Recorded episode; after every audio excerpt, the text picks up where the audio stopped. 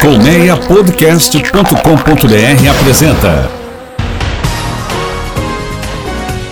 Autorama, o mundo dos carros em podcast. Olá, mais um Autorama na área. Seja bem-vinda, seja bem-vindo ao mundo dos carros em podcast. Eu sou Fernando Miragaia e trago aqui semanalmente novidades do mundo sobre rodas. Bora acelerar comigo? O programa dessa semana está na tomada com os novos elétricos da Chevrolet a caminho do Brasil. Aí tem o novíssimo HRV que a Honda acaba de mostrar lá fora. E por falar em HRV, também vou falar do Toyota Corolla Cross, novidades sobre o SUV da Toyota. Ainda nesse episódio, o duelo sobre rodas, com dois sedãs compactos e usados bons de venda.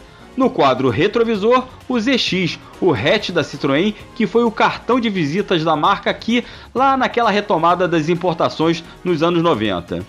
E não esqueça que você ouve o Autorama e outros conteúdos do Comé Podcast no Spotify e em diferentes agregadores de áudio. Ó, a gente está lá no Apple Podcast, no Google Podcasts. Se inscreva nos nossos canais que você recebe alertas sobre episódios novos. Aproveita e faz o download dos programas. E o principal, compartilhe o Autorama Podcast com seus amigos. Também siga o Autorama nas redes sociais e assine nosso canal no Telegram, totalmente gratuito. Vambora então? Engata a primeira aí, Sérgio.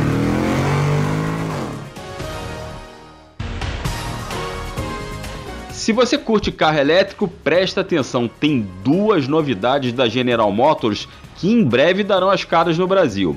Uma é o Bolt EV, é aquele monovolume que já é vendido aqui, tá? Só que ele foi completamente remodelado lá nos Estados Unidos e junto com ele a Chevrolet apresentou o Bolt EUV, que é o primeiro utilitário esportivo elétrico da marca e que usa essa mesma base do Bolt que a gente conhece.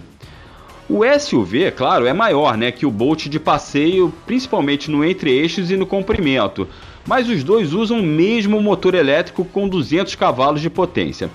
São 7 horas para carregar as baterias em uma tomada de 220 volts e a autonomia fica em 416 km, isso para o monovolume. Para o SUV, né, para o Bolt EUV, que é mais pesado, a autonomia é um pouquinho mais baixa, 402 km, normal. Uma tecnologia bacana que estreia nessa linha Chevrolet de elétricos, só que como opcional e só para o SUV elétrico, é o Super Cruise. O que, que é esse Super Cruise? Ele trabalha com controle de cruzeiro adaptativo. Controle de cruzeiro adaptativo, você lembra, né? É aquele sistema que freia e acelera o carro conforme o carro da frente anda, né? Conforme o carro da frente se movimenta. O Super Cruise ele vai permitir que você mude de faixa na estrada sem precisar mexer no volante. Apenas pelo som da sua voz. Como é que é isso? Você está lá pimpão na rodovia com o piloto automático adaptativo ligado e aciona a seta, vamos supor para a direita, e fala para o carro mudar de pista, dá o comando de voz o Bolt vai fazer a manobra sozinho, claro, se não tiver nenhum carro na outra faixa, sem você precisar botar a mão no volante. Tem foto dos dois modelos nas nossas redes sociais e no nosso Telegram e prepare-se porque os dois chegam ao Brasil em 2022. Ainda não há detalhes de preços para cá, mas lá nos Estados Unidos eles custam ali o equivalente a 172 mil e 184 mil reais, tá? Os preços iniciais deles lá. Para cá, o Bolt EV, que é o a minivan, o monovolume, deve custar por volta de 280 mil reais e o SUV uns 20 mil a mais, ou mais de 300 mil. Lembre-se que esse velho Bolt que ainda está sendo vendido aqui no Brasil custa 267 mil reais. Por falar em SUV, fala agora de um famoso e queridinho, o novo HRV. Pois é, a Honda acaba de mostrar fotos da novíssima geração do utilitário esportivo e olha, o desenho vai dar o que falar. E você sabe onde é que você confere as fotos do HRV? Lá no nosso canal no Telegram, se inscreve lá. Bem, o HRV ganhou um desenho bem mais limpo de forma geral, não tem tantos vincos na carroceria como a geração atual. Os faróis têm forma de asa, como é que é? Eles começam finos ali na frente e se abrem um pouco pelas laterais. Agora, a grade frontal, que tem barras verticais e não tem molduras, já está dando o que falar. eu achei, pessoalmente, eu achei bem esquisita. Que ela lembra aquelas, aqueles respiradores de banheiro e elevadores, sabe? Com aquelas grelhas finas horizontais.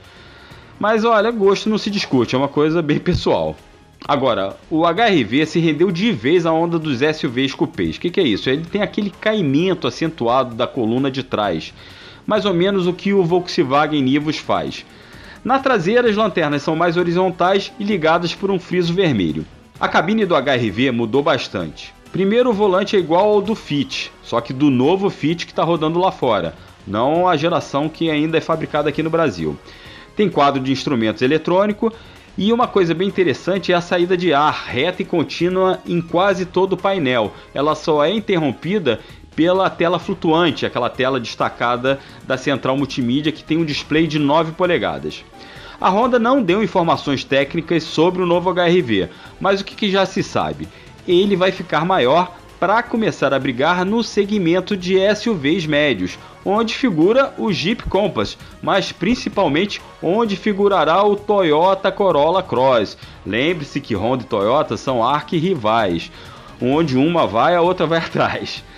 O HRV então vai crescer uns 10 centímetros no comprimento, ficando ali com mais de 4 metros e 40 centímetros, e também ganhar uns 8 centímetros no entre-eixos, vai chegar a uns 2,70 nessa medida, justamente para poder aumentar o espaço interno. Para o Brasil, a Honda corre para lançar esse novo HRV até o ano que vem, 2022.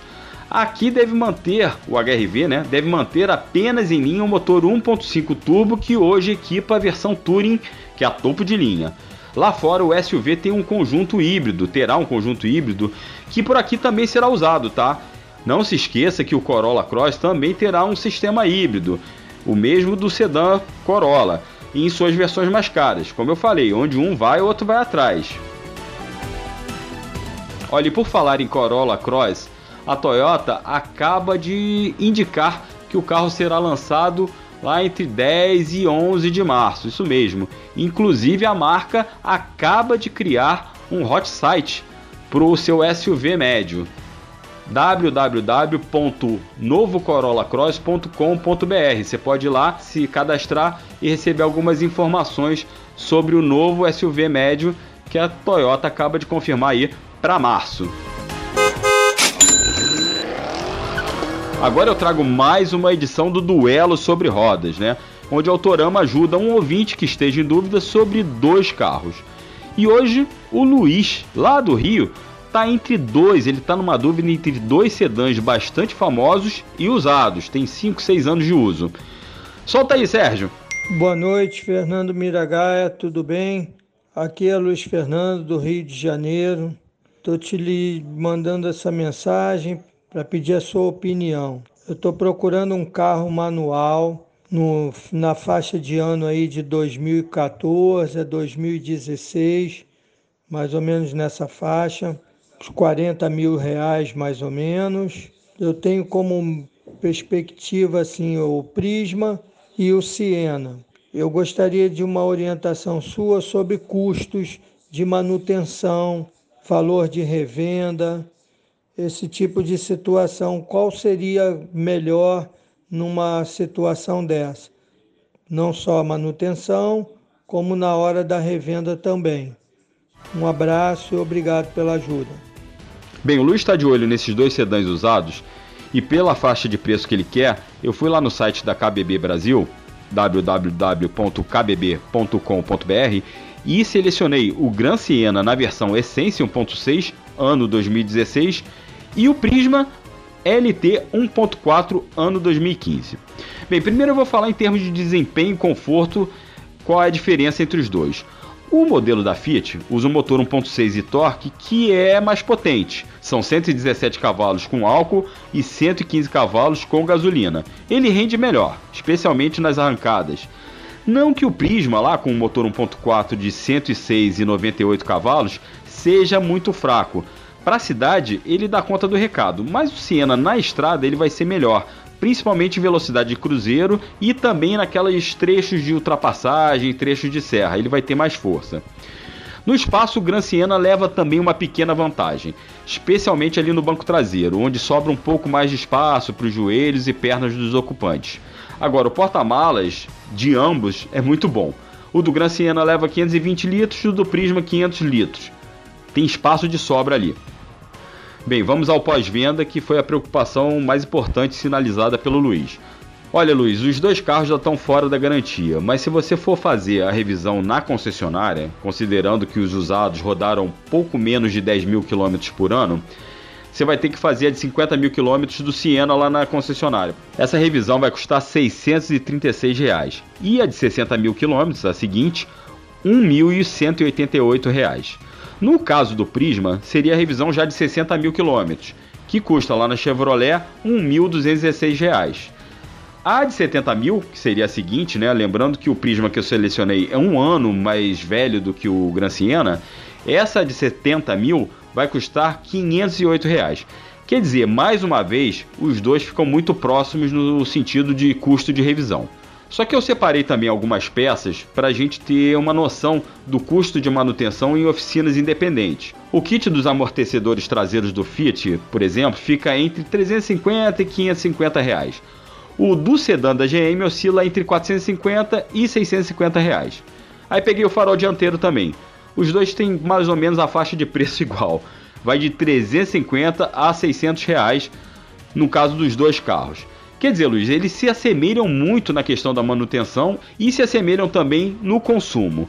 De acordo com os testes do Inmetro, o Gran Siena 2016 com gasolina é um pouco mais econômico, faz média de 10,1 km por litro na cidade, enquanto o Prisma faz 9,9 km por litro. E na desvalorização? O modelo da Fiat perde um pouquinho mais de valor. Segundo o levantamento feito pela KBB Brasil especialmente para o Autorama, esse Gran Siena Essence 1.6 2016 teve depreciação de 4,47% entre janeiro do ano passado e janeiro desse ano.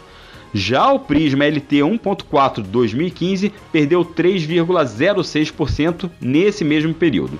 Bem, Luiz, como você viu, os carros se parecem muito. O Gran Siena leva uma pequena vantagem no desempenho, no espaço, mas o Prisma, em contrapartida, desvaloriza menos e costuma ter melhor liquidez no, na hora de revender.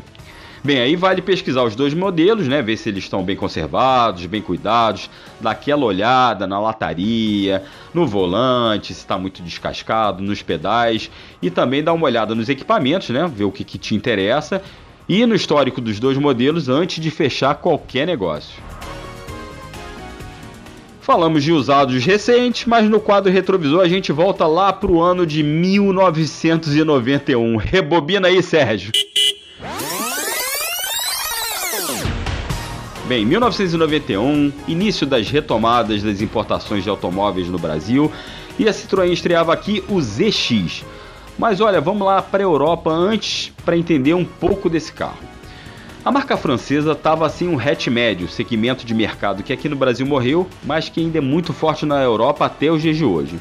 Desde 86, com o fim da linha GSA, a Citroën não tinha qualquer carro para competir com Volkswagen Golf, Chevrolet Astra, Fiat Tipo, isso naquela época, tá? A solução viria das pistas, e não era qualquer pista não.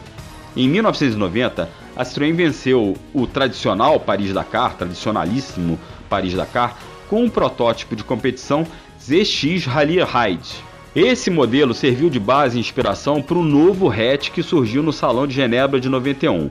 E o Citroën ZX já atraiu de cara pelo desenho assinado pelo estúdio italiano Bertone.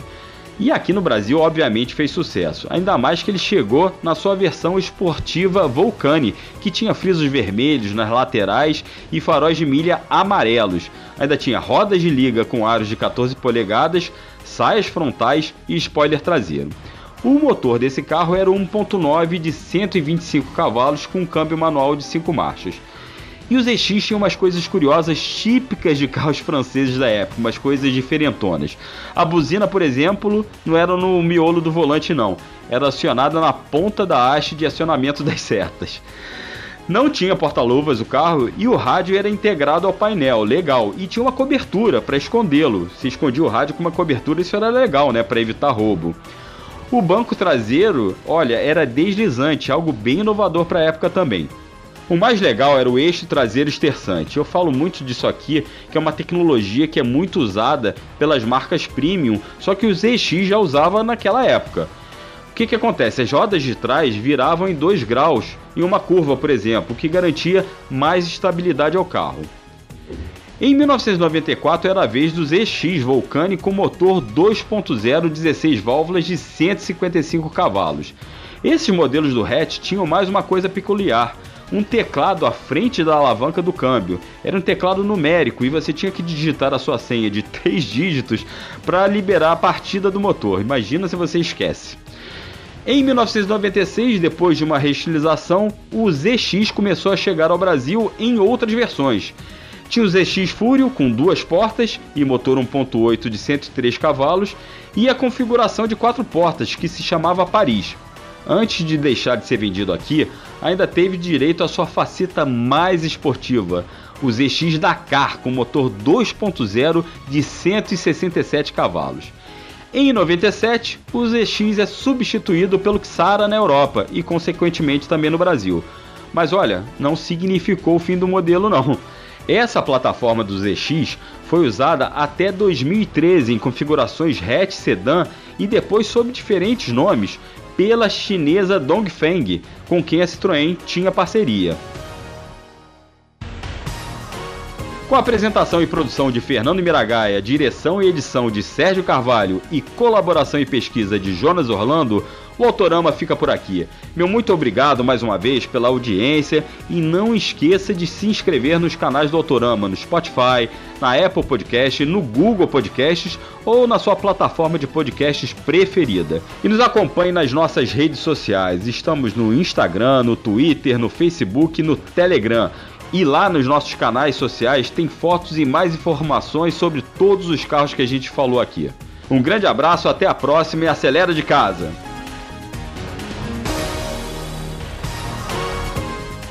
Autorama, o mundo dos carros em podcast.